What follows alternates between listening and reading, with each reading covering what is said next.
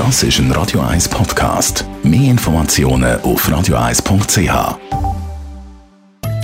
In Vino Veritas mit dem Radio 1 wie expert Carsten Fuß.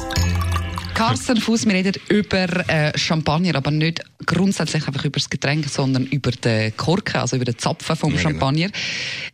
Es ist ja nicht so ungefährlich, das Ding. Also wenn es das einmal so raushaut, mir ist das übrigens auch schon passiert, dass ich wirklich so knapp so an mir dran vorbei, weil ich nicht damit gerechnet dass das Ding gerade rausspringt. Mhm. Ähm, ja, da, da können eigentlich mega schlimme Unfälle passieren. Da können mega schlimme Unfälle passieren. Und ich habe das gerade mit Kunden erlebt, wo mir kurz nach der, nach der Festtag äh, äh, Mails geschrieben haben oder, oder mal angerufen haben, dass ihnen da eben fast äh, der Zapf von Tore geflogen ist.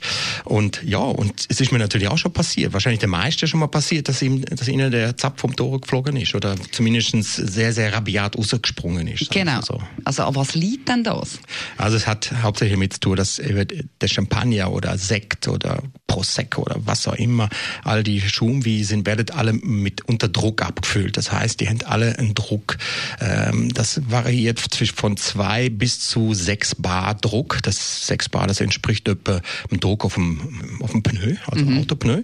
Also schon recht kräftig, recht Druck drauf und dann ist natürlich dieser kleine Zapfer, der hält den Druck einfach zurück.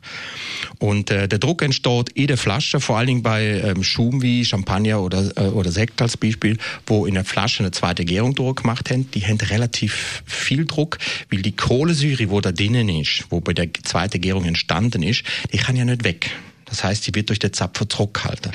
Jetzt ist natürlich die Überlegung, wie kommt eigentlich der Zapfen in die Flasche rein? Also wenn jetzt, äh, also in der Herstellung, mhm. ich habe mal gesehen, dass, das, dass die ähm, Schaumwein irgendwie gelagert werden, liegen und dann immer wieder gekehrt werden mhm. oder irgendwie, keine genau. Ahnung, aber irgendwann muss ja dann der Zapfen noch dort rein. Wie funktioniert das? Genau, die ursprüngliche Variante ist eben die sogenannte eben Flaschengärung findet statt, also sprich in der Flasche ähm, wird, findet die zweite Gärung statt. Die Flasche ist mit einem normalen Kronkorken, also ähnlich wie bei einem Bier verschlossen. Und dann wird die Flasche ähm, immer mal wieder dreht auf den sogenannten Schüttelpult, damit sich der Hefetrub, wo sich in der Flasche noch befindet, damit sich der an der Ecke vor der Flasche tot absammle, äh, und zwar am Flaschehals. Und dann muss man natürlich irgendwann der Flasche, ähm, die Flasche öffnen, beziehungsweise der Hefepropfe, wo sich bildet hat im Flaschenhals, den muss man irgendwie rausbringen. Und dann werdet die wie einfach durch so eine Art Kältebad, muss man sich das so vorstellen, äh, wird der Flaschenhals äh, wie eingefroren. Und dann kann man der Hefetrub entfernen. Dabei können immer noch ein paar ähm, sagen wir, Milliliter vom Champagner verloren oder vom Sekt.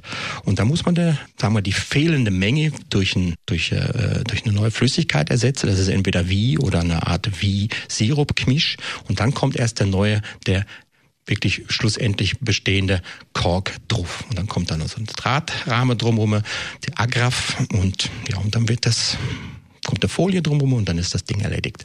Kann eigentlich äh, Schaumwein auch Zapfen haben. Also kann, kann auch, ja. den, den Geschmack übernehmen. Ja, kann auch diese Fehlaroma haben, gibt's auch. Ist relativ selten, aber gibt's auch. Wie entsteht das eigentlich?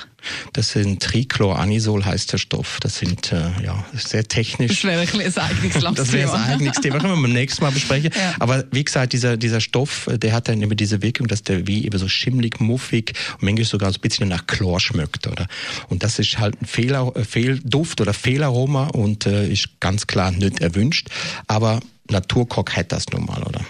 Also aber nicht jeder natürlich. Eben, äh, das liegt aber in dem Fall am Kork, dann, liegt wenn Kork, das passiert. Ja. Liegt am Kork. Oder das kann man natürlich verhindern, indem man zum Beispiel Plastikverschluss nimmt oder Glasverschluss oder eben Kronkorker, Drehverschluss. Gibt es alle möglichen Varianten.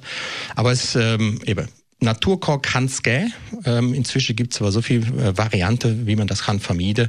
Ähm, aber eben sobald Naturzapfer drauf ist, kann es das immer geben. Wir, wir können da so voraus, dass es zwischen zwei bis zehn Prozent Ausfall durch Naturkork gibt, oder? Der Wein. Beim Champagner oder beim Schaumbier oder Prosecco und so weiter gibt es ja auch die Plastikvariante mhm. von dem Verschluss. Das sieht ja sehr billig aus. Absolut. Das sieht dann so nach, äh, ich sag's jetzt nicht. Man bringt es auch umweg. Also es ist auch recht mühsam. Ja, also ganz schlimm finde ich so Piccolo-Flaschen, wo man so im Discounter kann kaufen, so äh, zwei Dezi Fläschchen, wo dann noch ein Schraubverschluss drum hängt. Das, das, ist, das ist noch übler.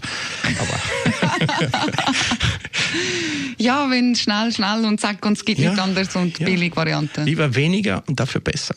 In Vino Veritas auf Radio 1.